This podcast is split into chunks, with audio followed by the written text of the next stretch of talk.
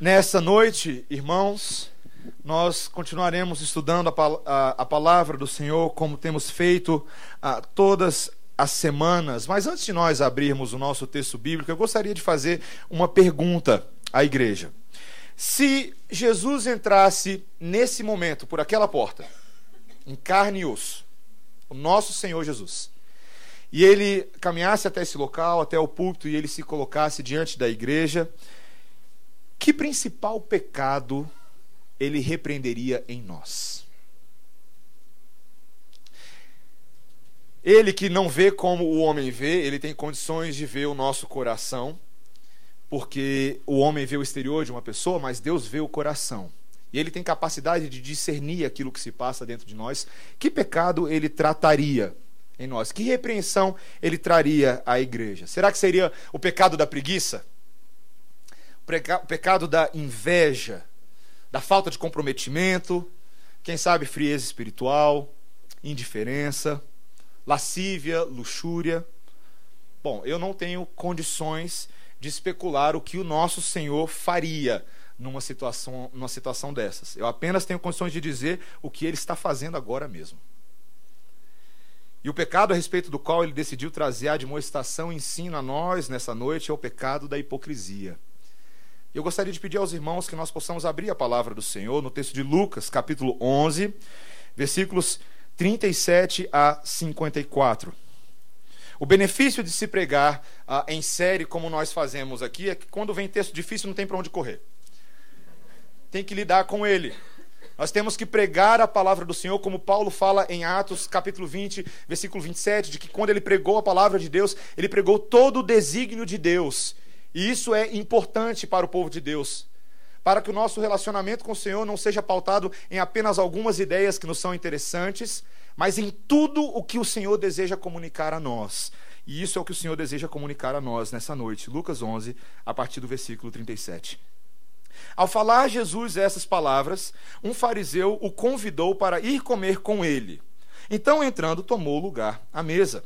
O fariseu, porém, admirou-se ao ver que Jesus não se lavara primeiro, antes de comer. O Senhor, porém, lhe disse: Vós, fariseus, limpais o exterior do copo e do prato, mas o vosso interior está cheio de rapina e perversidade. Insensatos, quem fez o exterior não é o mesmo que fez o interior? Antes, dá esmola do que, do que tiverdes, e tudo vos será limpo. Mas ai de vós, fariseus, porque dais o dízimo da hortelã, da arruda, de todas as hortaliças, e desprezais a justiça e o amor de Deus. Devíeis, porém, fazer essas coisas, sem omitir aquelas. Ai de vós, fariseus, porque gostais da primeira cadeira nas sinagogas e das saudações nas praças. Ai de vós que sois como as sepulturas invisíveis, sobre as quais os homens passam sem o saber. Então, respondendo um dos intérpretes da lei, disse a Jesus: Mestre, dizendo essas coisas, também nos ofende a, a nós outros. Mas ele respondeu: Ai de vós também, intérpretes da lei, porque sobrecarregais os homens com fardos superiores às suas forças, mas vós mesmos nem com um dedo os tocais. Ai de vós, porque edificais os túmulos dos profetas que vossos pais assassinaram. Assim sois testemunhas e aprovais com cumplicidade as obras dos vossos pais, porque eles mataram os profetas, e vós lhes edificais os túmulos. Por isso também disse a sabedoria de Deus: Enviar-lhes-ei profetas e apóstolos, e a alguns deles matarão, e a outros perseguirão, para que desta geração se peçam contas do sangue dos profetas, derramado desde a fundação do mundo desde o sangue de Abel até ao, ao de Zacarias, que foi assassinado entre o altar e a casa de Deus. Sim, eu vos afirmo, contas serão pedidas a esta geração.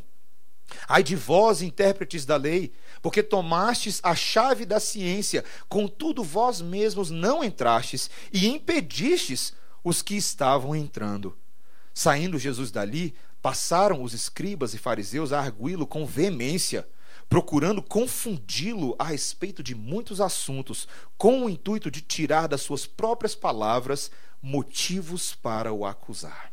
Essa é a palavra do Senhor. Vamos orar, irmãos. Senhor Deus, é tenebroso para nós, Senhor. O fato de que o Deus que nos ama é também Deus Santo, Deus que confronta o mal que há dentro de nós.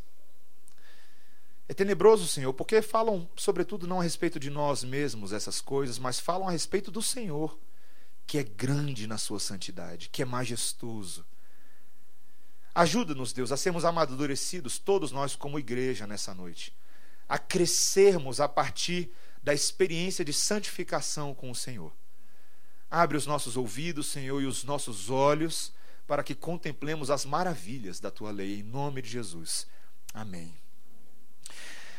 Uh, existem leis uh, no nosso país que nos ajudam a saber que é crime quando uma empresa mente sobre o conteúdo de uma caixa de cereais. Eu sou formado em publicidade e propaganda ah, e existe um órgão chamado CONAR, que é o Conselho ah, Nacional de Regulamentação Publicitária, ah, e ele determina leis que regulam a publicidade ah, e o comércio. E essas leis, entre elas, entre as várias, exigem que o lado externo da embalagem de uma caixa de cereal diga a verdade sobre o que está dentro da caixa. Eu não posso ir ao supermercado ah, para comprar sucrilhos, e todos nós amamos sucrilhos, vocês estão comigo. E você abre a caixa em casa, você encontra Fruit Loops. Ou Corn Sugar, é uma versão agora genérica do sucrilho. Temos que fazer algo a respeito daquilo, queridos. Não é bom, não é gostoso. É mentira. Mas existe uma regra que nós chamamos de verdade na publicidade. Esse é o nome, literalmente. É a regra da verdade na publicidade, que surgiu lá nos Estados Unidos. E é uma forma de proteger os consumidores. Um bom exemplo disso, eu e você conhecemos muito bem, é o aviso que vem nas embalagens de cigarro. A lei brasileira está agora apertando o cerco para que esses avisos sejam ainda mais específicos, como as embalagens norte-americanas têm. Você lê lá: fumar pode causar câncer de pulmão, doença cardíaca, enfisema e pode complicar a gestação. O resto é contigo. Eu te avisei. E isso é exigido. O problema, queridos, é que, infelizmente, tais leis não necessariamente se aplicam às pessoas. Nós não exigimos que alguém escreva na embalagem exterior o que realmente está no conteúdo dessa embalagem. As roupas, as expressões faciais, os maneirismos, os padrões de fala e de comportamento nem sempre nos comunicam a verdade dentro de nós. Ninguém é forçado a dizer o que ele ou ela está realmente sentindo, pensando ou planejando fazer. Eu lembro uma vez ah, que eu assisti ah, um filme com o Jim Carrey e ele, ele tem um problema que agora ele não consegue mais não falar a verdade. E aí ele se confunde o tempo inteiro publicamente, porque agora tudo que ele fala é honesto, é sincero, é o que vem à cabeça e é a primeira coisa que ele fala. Já imaginou se nós fôssemos assim? Mas o que a Bíblia espera de nós é que nós fôssemos mais assim. infelizmente nós não somos muitas vezes nem um pouco assim. Nós somos especialistas nesse tipo de truque, o truque da embalagem enganosa. E a forma como nós parecermos ser para outro, aquilo que nós projetamos, já é uma parte integrante do nosso modo de vida e até esperada socialmente. Eu e você usamos Facebook todos os dias. Talvez não todos, mas muitos. E o que é o Facebook? Se não uma grande projeção daquilo que nós queremos que as pessoas pensem a nosso respeito, que não necessariamente corresponde à verdade de quem nós somos, não é verdade? Precisa fazer força para chegar a essa conclusão? Não muito. Não muito. Existem estudos que mostram como isso tem afetado a vida da igreja no cenário evangélico brasileiro. A frequência de pessoas às igrejas, a quantidade de pessoas anda curiosamente alta. Em todo canto tem homens, mulheres, crianças envolvidos amplamente com ministérios de louvor, com vida de igreja. Entretanto, esses mesmos estudos mostram que os padrões morais nunca estiveram tão baixos. Esses mesmos frequentadores de igreja estão se divorciando em seus casamentos, estão abortando bebês, estão traindo seus cônjuges, estão bebendo descontroladamente, estão apostando seus contra-cheques em mesas de bares estão violentando seus filhos, tudo isso em taxas muito altas. Como isso é possível? E eu sei que quando eu leio esse tipo de coisa, você fica assustado, e deveria mesmo. Eu fico assustado. Um professor de teologia meu definiu assim da seguinte maneira: Hoje muitos querem mais ser salvos do que agir como salvos. E ele estava se referindo nessa aula ao conflito que existe entre a nossa justificação e a nossa santificação. E o problema é que o pecado da hipocrisia, ele entra exatamente nesse meio, para mostrar tantas vezes a inconsistência da vida que nós dizemos possuir em Cristo, da nossa prática da vida em Cristo. E antes de irmos, queridos, direto ao ponto do que precisamos fazer para resolver o nosso problema, nós nessa noite nos proporemos a tão somente revelar o pecado da hipocrisia, com a finalidade de confessá-lo. E só assim eu e você poderemos seguir o caminho de descobrir e conhecer a nós mesmos verdadeiramente. Tem muita gente que tem medo de se descobrir. Eu acho que hoje no mundo há uma certa moda que diz que todos nós passamos por uma jornada de autodescoberta. Eu discordo disso. Eu acho que tem muita gente que não quer ver o abismo que há dentro de nós. O problema é que esse texto de hoje não alivia para a gente. E o que nós faremos nesse no próximo sermão é tratar desse assunto. Hoje nós vamos fazer um diagnóstico das características da pessoa que é contaminada pelo mal da hipocrisia. E na semana que vem, no capítulo 12, nos versos 1 a 12, nós veremos o que nós podemos de fato fazer para nos livrar desse fermento dos fariseus que nós precisamos tratar hoje. E eu queria dizer uma única coisa antes dos meus três pontos. Esse sermão, por incrível que pareça, ele está fundamentado tão somente na graça do Senhor. Se eu não falar isso aqui agora, neste exato momento, quando terminar o sermão, você vai sair daqui moído.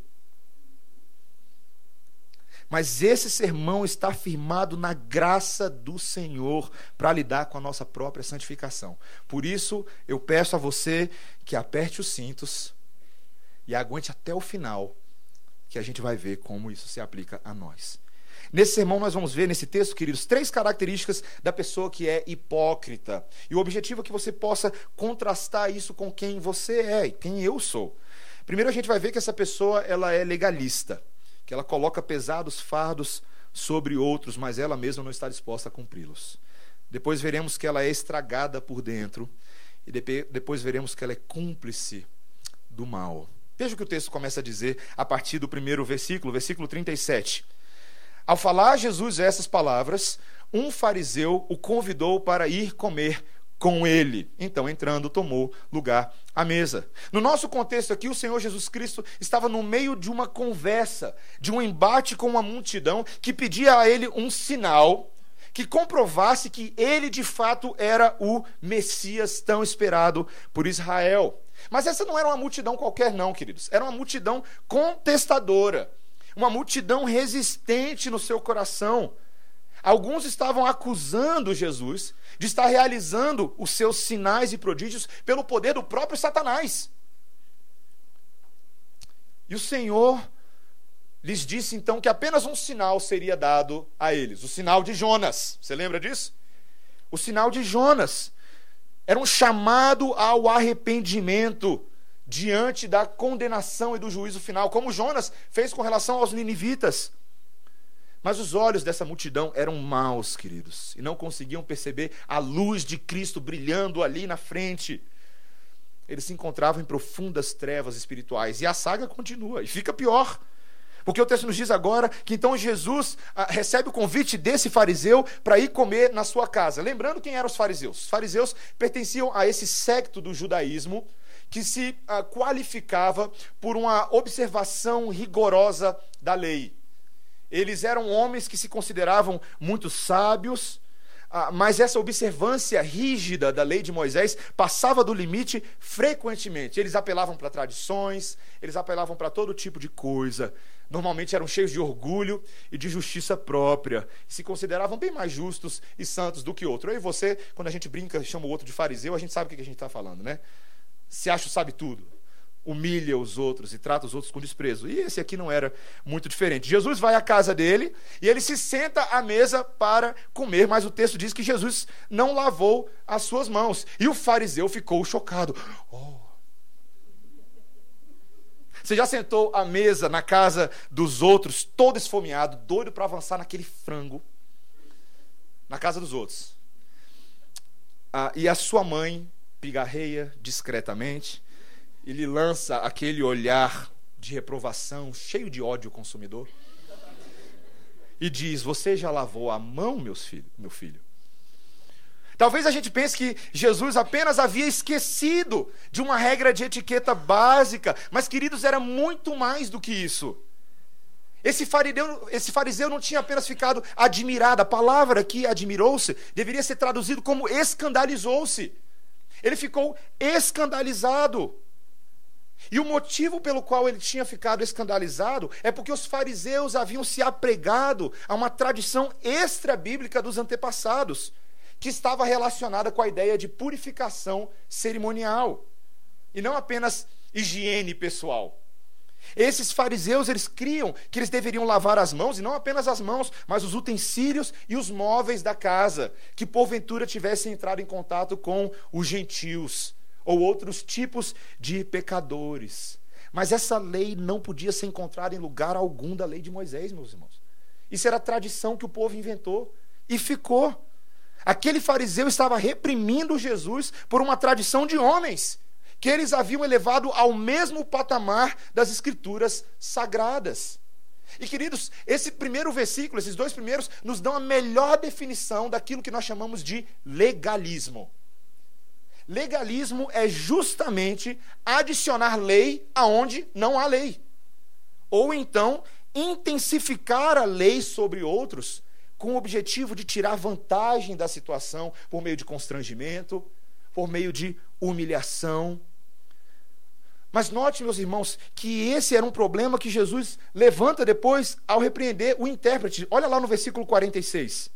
Quando ele diz: Ai de vós também, intérpretes da lei, porque sobrecarregais os homens com fardos superiores às suas forças, mas vós mesmos nem com um dedo os tocais. Está aí a questão.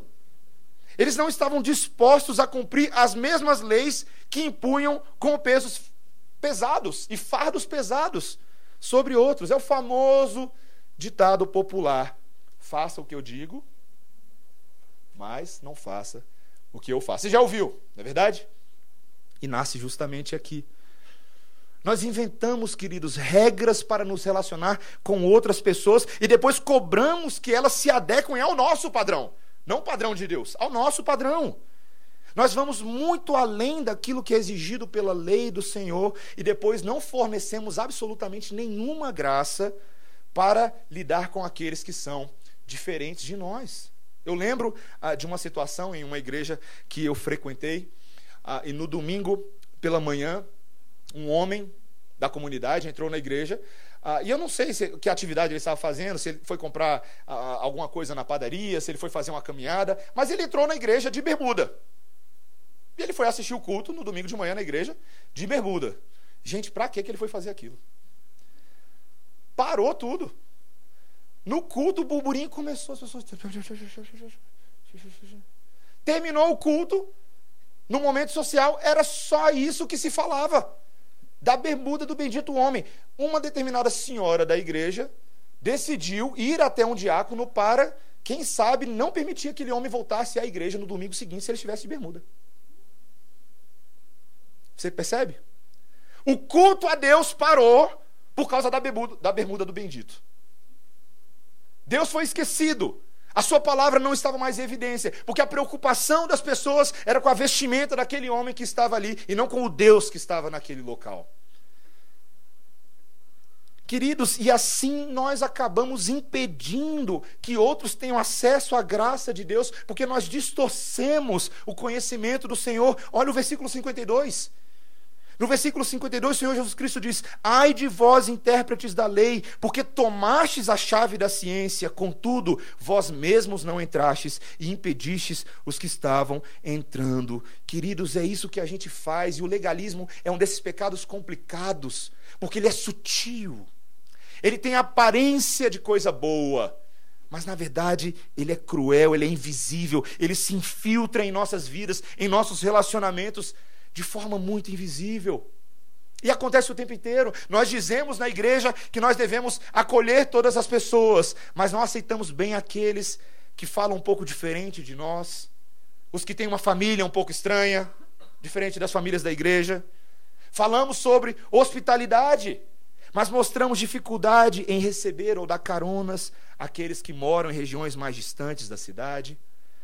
Falamos sobre modéstia cristã, mas não toleramos aqueles que se vestem diferente dos nossos padrões ou possuem uma condição financeira inferior àquilo que é esperado. Falamos sobre lutarmos pela unidade do corpo de Cristo, mas não suportamos uma conversa com aqueles que têm um background teológico um pouquinho diferente dos padrões de Westminster. Ou não é verdade? Eu estou falando alguma mentira, irmãos? Não estou. Isso acontece. Tudo porque estabelecemos regras de relacionamento que vão além da graça do Senhor. Daquilo que o Senhor exige para mim e para você na palavra. E o que ele exige de nós é exatamente o oposto de tudo isso que eu acabei de falar.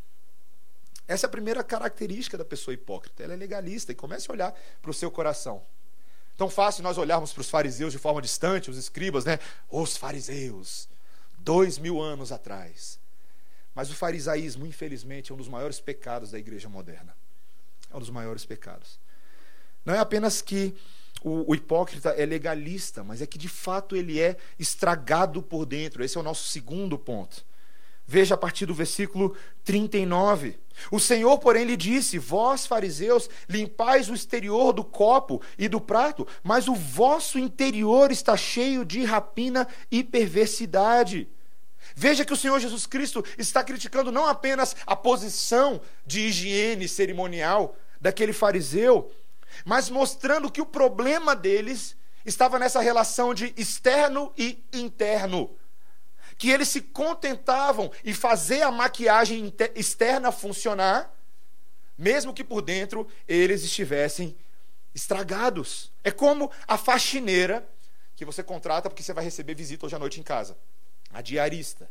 E aí ela não tem muito tempo, aí ela só passa o espanador onde as pessoas estão vendo. Alguém já fez isso aqui? Mas quando você abre os armários, caos o lixo começa a cair, a poeira está toda lá. Você levanta o tapete, vixe, o povo fica alérgico automaticamente, só de visualizar o que está debaixo do tapete. Queridos, o grande problema é que Deus criou o interior e o exterior das pessoas. E se certamente o exterior merece trato, o interior também merece trato. O problema é que tantas vezes o nosso interior é caos absoluto. No caso desses homens, ele era cheio de rapina e perversidade. O que, significa rapina? É uma palavra que significa pilhagem, extorsão. De que esses homens possuíam bens internos adquiridos de maneira ilegítima. De que as suas virtudes e o seu caráter eram como de ladrões. Eram caráteres moldados da pior maneira possível. E o Senhor Jesus Cristo usa algo para medir se de fato o interior desses homens correspondia ao suposto exterior deles. Ele fala: Antes dai esmola de tudo que tiverdes, e tudo vos será limpo. O Senhor Jesus Cristo está falando que eles, se eles derem esmola, eles vão ficar limpos? Não, não é isso. O grego literalmente diz: dai esmola das coisas interiores. Literalmente, das coisas interiores.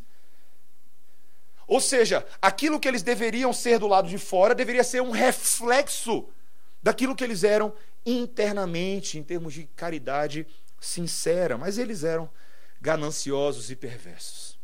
Sabe, o Senhor Jesus Cristo dá aqui três características, três alertas a respeito desse estado interior desses homens. São três ais, nos versículos 42 a 44. Literalmente, ai, ai, ai, que o Senhor Jesus Cristo diz a esses homens.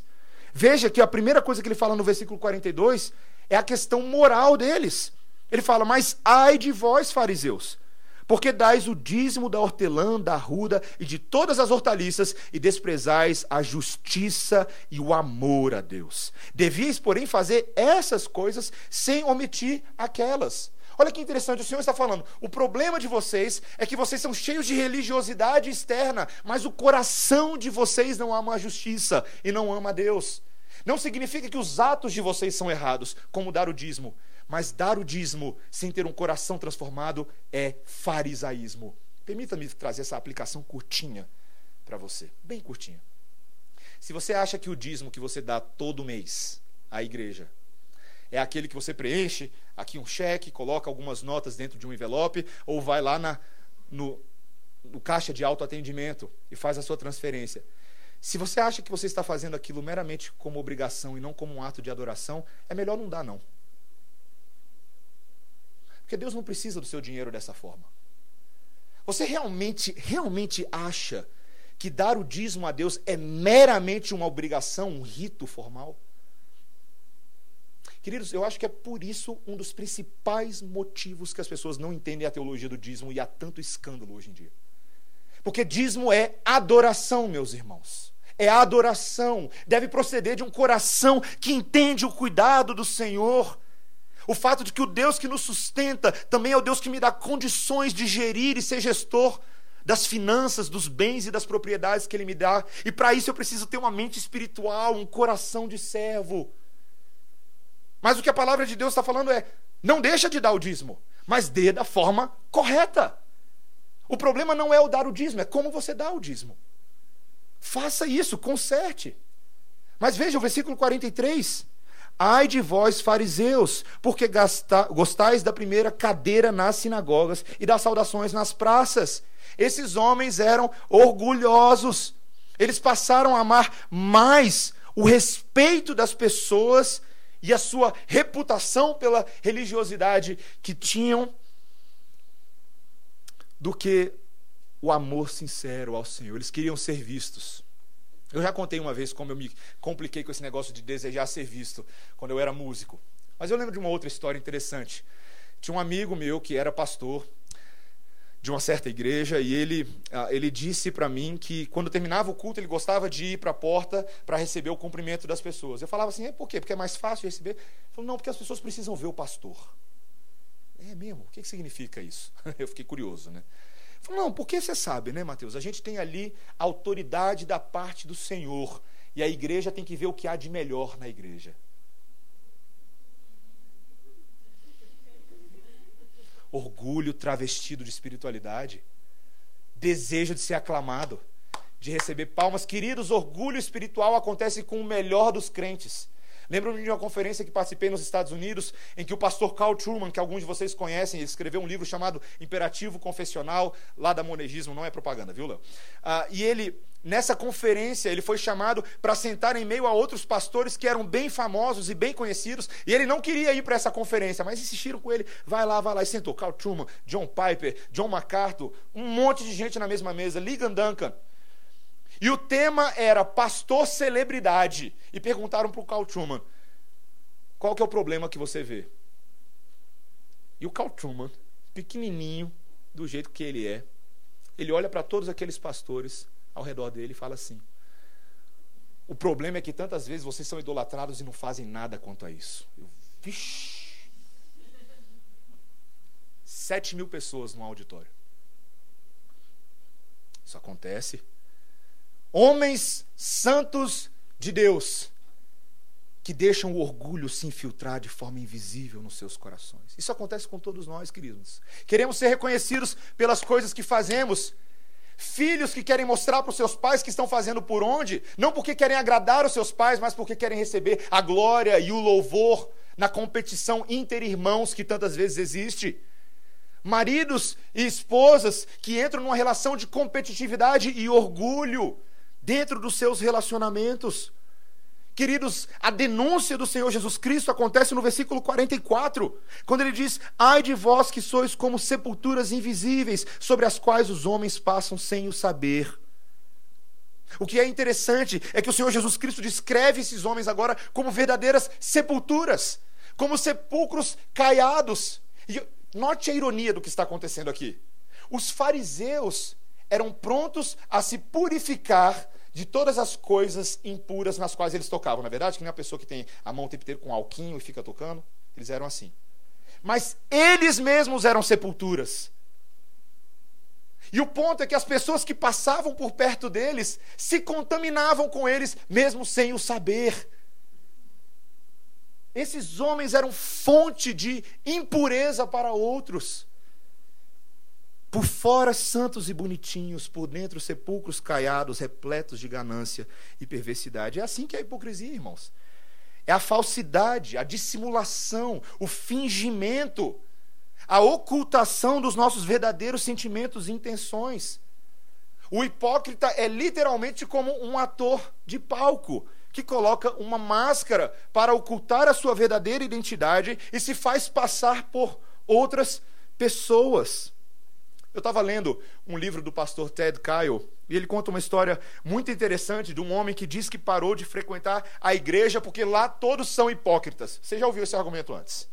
Talvez você já até tenha usado esse argumento em algum momento da sua vida. O movimento dos desigrejados está aí cheio de gente que fala: Eu parei com esse negócio de igreja. Aí você pergunta: por quê? Porque lá todo mundo é hipócrita. Todo mundo na igreja é hipócrita. Eu prefiro os meus amigos fora da igreja, porque eles são muito mais sinceros. São mesmo? São mesmo. E o pastor pergunta: se ele levasse a sério mesmo essa posição, ele não poderia mais viver nesse mundo. Porque no trabalho está cheio de hipócrita. Mas assim que esse homem vê uma oportunidade de ganhar dinheiro junto a eles, ele logo se esquece disso. A sociedade está cheia de hipócrita. E ainda assim, ele nunca considera a possibilidade de virar um monge ou um ermitão. A vida conjugal está cheia de hipócrita. Mas isso não faz com que ele permaneça solteiro para o resto da vida. O inferno está cheio de hipócrita. E ainda assim, esse homem não faz absolutamente nada para impedir a sua ida para lá. O problema das máscaras, queridos, é que nós até podemos temporariamente ser bem-sucedidos em esconder o nosso coração, mas o Senhor nos conhece como verdadeiramente somos. E quando eu e você não colocamos para fora diante do Senhor o nosso pecado, esse pecado não confessado, ele pode se tornar um câncer que vai destruindo as nossas vidas, a nossa espiritualidade, a nossa confiança. Eu não sei se isso já aconteceu com vocês, irmãos, mas isso já aconteceu comigo. De quando você não consegue tratar aquilo que há de mais interior, porque você tem medo da exposição, você tem medo da humilhação, mas aquilo continua te matando por dentro e vai afetando tudo na nossa existência. Padrão de mentira que começa a surgir, queridos, não se enganem. Talvez um dos pecados mais tratados em aconselhamento pastoral hoje de gabinete é o pecado da mentira ininterrupta. Pessoas que não conseguem parar de mentir. A vida deles se tornou uma única mentira na qual eles mesmos passaram a acreditar. E falam isso para outros. O hipócrita é estragado por dentro. Ele é legalista. E, em último lugar, ele é cúmplice daqueles que praticam a iniquidade. Veja o versículo 47. Ai de vós, porque edificais os túmulos dos profetas que os vossos pais assassinaram. Assim sois testemunhas e aprovais com cumplicidade as obras dos vossos pais. Porque eles mataram os profetas e vós lhes edificais os túmulos. Talvez esse seja um dos pontos mais chocantes dessa passagem. Porque o que o Senhor Jesus Cristo está falando é: eu conheço vocês, fariseus. Eu conheço vocês, intérpretes da lei. Vocês afirmam para todos que vocês são herdeiros da tradição dos profetas. Que vocês estão aí como representantes de uma grande linhagem histórica, a linhagem dos profetas. E vocês estão aí defendendo essa teologia toda. Mas o Senhor Jesus Cristo está falando, mas eu conheço os pais de vocês. Eu conheço as histórias de vocês. E eu sei que os antepassados de vocês, para quem os profetas vieram, foram justamente responsáveis por dar cabo da vida deles. E ele cita aqui dois. Ele cita nesse texto Abel e Zacarias. E é curioso a forma como o Senhor Jesus Cristo diz, no versículo 50, quando ele diz: Para que dessa geração se peçam contas do sangue dos profetas derramado desde a fundação do mundo, desde o sangue de Abel até o de Zacarias. Talvez você não saiba disso, mas o assassinato de Abel foi o primeiro assassinato da antiga aliança, do início do mundo. E o assassinato de Zacarias foi o último, registrado lá no livro de 2 Crônicas. O que o Senhor Jesus Cristo está falando é: esse ínterim todo é uma história de assassinato de profetas. E do que, que vocês estão se gabando? Pergunta o Senhor Jesus Cristo a esses intérpretes da lei. Porque vocês hoje continuam fazendo exatamente a mesma coisa que os vossos pais fizeram. Vocês são cúmplices e aprovam as obras deles ao perseguir os profetas hoje. João Batista e o próprio Senhor Jesus.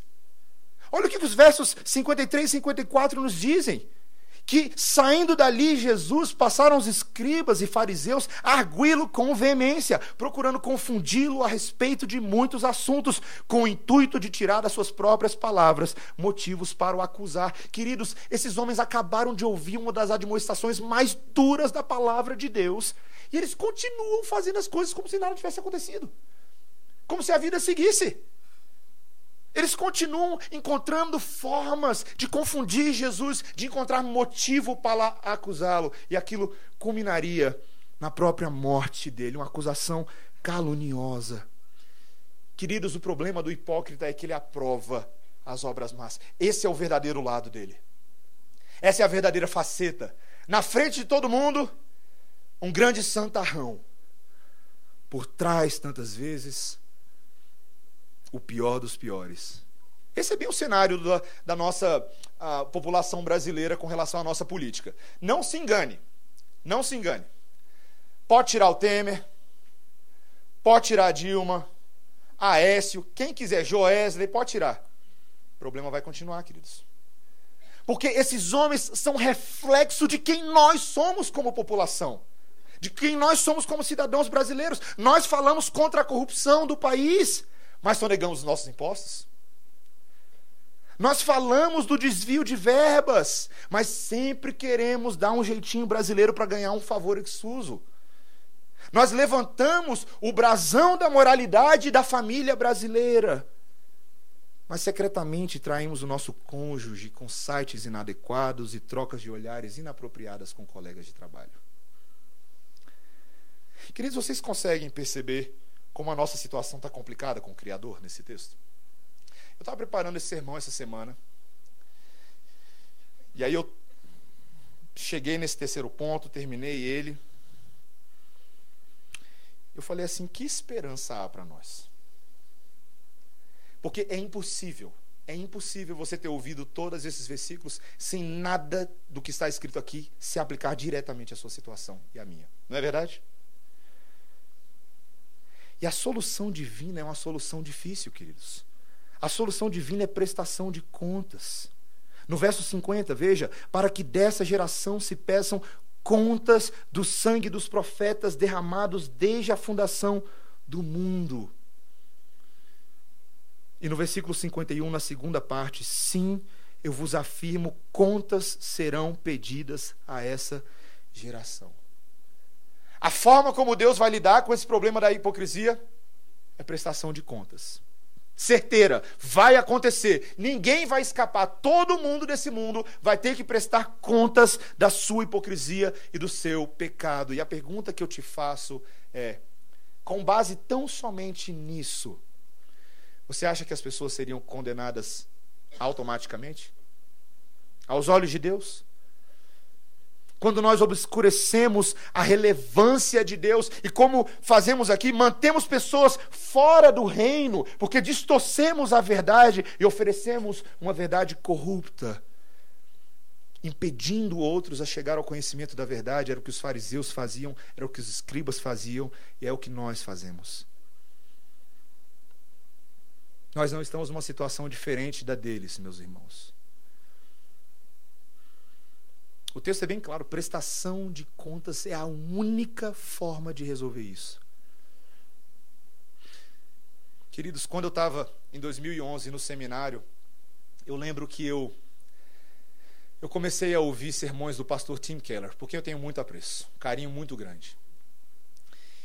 E o, o pastor Tim Keller me levou a entender algo que eu acho que eu sabia, mas na verdade eu não sabia ele começou a definir o que é verdadeiramente o Evangelho. E a pergunta num dos sermões dele em 1 Pedro é: como você define o Evangelho, que são boas novas?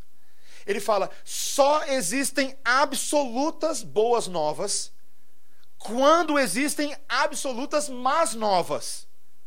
É impossível para mim e para você compreendermos de fato o que é o Evangelho, até que sejamos levados a ver quão desesperadora é a nossa situação. Quão terrível é a nossa situação, o tamanho do abismo, o tamanho do buraco. Um buraco para o qual nós recusamos a lançar os nossos olhares, mas quanto mais olhamos, vemos que ele não tem fundo. E o pastor Tim nesse sermão, ele fala de forma muito clara: somente quando eu e você olhamos para dentro desse abismo, quando somos levados ao vale da sombra da morte, tantas vezes pelo próprio Senhor que nos ama, é que somos agora capazes de apreciar e admirar as boas novas de salvação. E a definição dele de evangelho é: o que é o evangelho? O evangelho é quando Deus faz algo por mim que eu não posso fazer por mim mesmo. Eu não posso me salvar, isso é impossível, porque o meu pecado é terrível. Mas Deus nos salva. E Deus nos salva, queridos. E agora a cabeça de vocês vai explodir, porque a minha cabeça explode todas as vezes que eu penso nisso. Deus nos salva fazendo prestação de contas em Jesus. Ele pega o meu e o seu débito, segura esse débito até o momento da história em que ele decide enviar o seu filho encarnado, a segunda pessoa da Trindade, para vir a este mundo e viver uma vida inteira de não hipocrisia. Uma vida inteira em que o seu caráter era sempre verdadeiro. Queridos, tudo o que Jesus falou nesse mundo foi verdade. Ele nunca mentiu. Às vezes eu pensava nisso e falava: será que é possível alguém fazer esse tipo de coisa? Você nunca mentiu, mas a palavra de Deus em Hebreus 4 nos lembra que ele foi tentado em todas as coisas, porém sem pecado. Em tudo, em tudo. E o evangelho de Hebreus 4 nos lembra que é por isso que ele pode ser o nosso sumo sacerdote. Por isso que ele pode se compadecer da nossa dor, da nossa fraqueza. Porque Jesus nunca foi legalista. Ele sempre teve graça para com os pequenos e com os fracos. Jesus nunca coadunou com o que era mal, mas sempre defendeu o bem. Tudo isso não seria suficiente se Jesus não tivesse decidido pagar o preço, fazer prestações de contas em meu favor e no seu. Porque quando ele vai para a cruz do Calvário, vicariamente, substitutivamente, ele toma o nosso lugar, assume sobre si a nossa hipocrisia, para fazer por mim e por você algo que seria impossível para nós. Ele nos salvou, irmãos. O Senhor Jesus Cristo nos transportou do reino da mentira de Satanás para o reino da verdade. Queridos, isso é impressionante. Eu e você que já lidamos com o pecado da mentira, e meus irmãos, eu não vou negar para vocês, eu já lidei muito com ele. Quando nós nos afundamos nesse pecado, nós sabemos quão poderoso é esse pecado quão difícil de nos libertar. Nós começamos a perceber que, de fato, as garras de Satanás vão até fundo dentro de nós. E nos prendem, nos amarram e nos sentimos incapazes. Queridos, o Evangelho é a notícia de libertação da mentira. Em Cristo Jesus, eu e você, nessa noite, podemos ser não hipócritas. Sabe por quê? Porque os nossos pecados são expostos. Eu não tenho mais nada a esconder, o Senhor me conhece, Ele me vê como eu sou. Ele me concebeu e Ele sabe que eu fui originado em pecado também por causa da minha mãe, dos meus pais, desse mundo de Adão. Mas agora Ele tem poder para nos restaurar poder para nos restaurar. Queridos, essa é a mensagem de esperança para todos nós que nessa noite temos vivido uma vida de mentira. E eu sei que é a situação da vasta maioria aqui.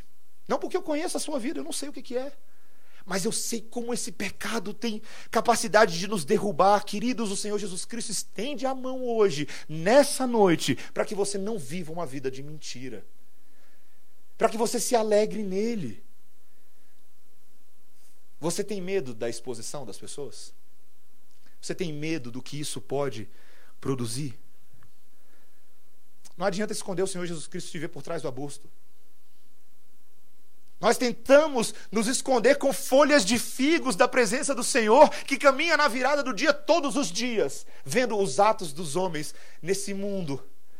Mas o Senhor Jesus Cristo, queridos, que é grande e poderoso, ele é prefigurado por aquele animal no Éden. O Senhor Jesus Cristo remove os figos de Adão e Eva.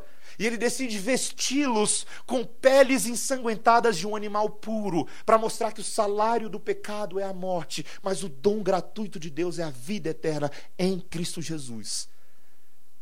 Vestes novas, ensanguentadas e banhadas no sangue puro do Cordeiro para que agora nós possamos andar uma vida de liberdade. Queridos, o Senhor Jesus Cristo, Ele é tão maravilhoso, tão maravilhoso, que não apenas Ele refaz a embalagem do nosso cereal, como Ele põe sucrilho de verdade dentro da gente. Você está aí se contentando com os cereais desse mundo, achando que são gostosos, Talvez você não esteja experimentando o cereal que o Senhor pode oferecer. Ele muda dentro. E agora as pessoas podem nos abrir, elas podem olhar dentro de nós e falar: hum, tem sucrilho, que delícia. Que coisa boa. De fato, a embalagem externa corresponde à realidade interna. A alegria, por exemplo, queridos, do batismo que nós recebemos na parte do Senhor é quando justamente esse símbolo e esse sinal externo corresponde a algo interno. Aqueles que professam que agora creem no Senhor Jesus Cristo são batizados com as águas simbólicas da purificação. Embalagens externas falando de realidades internas. Como isso é bonito, queridos. O Senhor tem dado alegria à nossa igreja. Isso para mim é um privilégio, meus irmãos. Eu, eu e minha esposa tem dois dias seguidos que é só isso que a gente consegue conversar. Nós fomos ali ver as obras do galpão lá do nosso novo local. Não é galpão, né, gente? É o novo local, é a nova igreja. Nós fomos lá e estávamos extasiados com a graça de Deus, porque o local é tão bonito, é tão maior que nós, e a gente fica se olhando. Nós somos tão novinhos, tendo que cuidar de uma igreja com um monte de presbíteros também que são presbíteros de primeira viagem. E nós nos lembramos que é mais do que um espaço para adorar o Senhor, mas queridos, Deus tem trazido pessoas para o nosso meio, que tem falado da libertação que o Senhor faz na vida delas, e têm sido batizados de acordo com a realidade espiritual que está acontecendo dentro delas. E queridos, não há maior alegria no mundo do que ter uma embalagem externa que corresponde ao conteúdo dessa embalagem. Não há alegria maior no mundo do que ser livre da mentira, livre da hipocrisia, livre das garras de Satanás. Não há maior alegria. E se isso não queima o seu coração nessa noite, de alguma forma, queridos, tem que pegar um martelo e dar uma cacetada. Rogar ao Espírito Santo de Deus que extravase o nosso coração e nos encha de esperança, porque só a esperança da cruz pode nos libertar da mentira. Só a esperança da cruz. Não adianta coaching, não adianta psicólogo, não adianta qualquer outra ferramenta que até possa nos ajudar em alguma medida ou outra. Não estou falando mal dessas coisas, estou falando mal demais de coach esses dias. Mas só Jesus, queridos, só Jesus pode nos libertar da maldade e do inferno. Só Jesus pode fazer isso. E o que você precisa é dos meios da graça de Jesus na sua vida, para enfim viver uma vida de liberdade comunhão com irmãos da verdade, com a palavra da verdade, com a mesa da verdade, com o batismo da verdade, com as orações da verdade, com os cânticos da verdade. Nós precisamos da verdade nos afogando por todos os lados. E o meu objetivo, queridos, é que você não se liberte desse afogamento, que você afogue na graça do Senhor.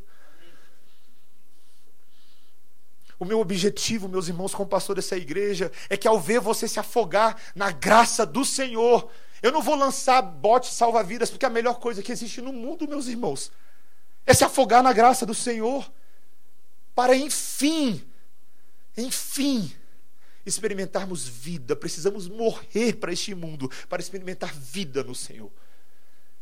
Que Ele faça isso em nós, meus irmãos. Que Ele faça isso em nós. Hipocrisia não é fácil de ser lidada, ela é difícil, mas há esperança no Senhor. Se houve esperança para mim, queridos, eu me considero o pior de todos vocês juntos e amontoados. Se houve esperança para Paulo, que foi mau e perverso, não haveria para nós também. Nosso Deus é rico em graça e que Ele faça isso em nós. Amém, irmãos? Amém. Vamos orar. Senhor Deus, A tua palavra que é verdadeira e não falha, nos lembra nessa noite da graça incomparável para lidar com o nosso legalismo, com a nossa podridão e para lidar com a cumplicidade que nós tantas vezes fazemos com atos maus. Senhor, nós não temos forças por nós mesmos para nos libertar disso, mas o Senhor possui força. O Senhor possui braço forte. O Senhor é Deus poderoso que venceu a morte e venceu toda a escravidão do pecado para que não mais vivamos debaixo do senhorio das trevas, mas que vivamos para Cristo e para o Senhor, que é o nosso novo Rei, o nosso novo Senhor. Abençoa-nos nessa graça, Senhor. Senhor, eu rogo que o Senhor faça uma obra nessa noite que tão somente a minha capacidade de pregar não pode fazer. Só o Espírito Santo de Deus pode nos transformar. Senhor, não queremos apenas embalagens externas novas, Senhor. Queremos tudo novo. Corpos totalmente glorificados fora e dentro, corações agora de carne que bombeiam o sangue do Senhor. Senhor, tem misericórdia de nós. Perdoa-nos os pecados. Dá graça a essa igreja para caminharmos na verdade, que as pessoas conheçam a nossa igreja como uma igreja da verdade. Que cada um de nós, cada família, cada pai, cada mãe, cada filho, cada líder de área de serviço, cada um de nós seja conhecido tão somente pela verdade, em nome de Jesus. Amém.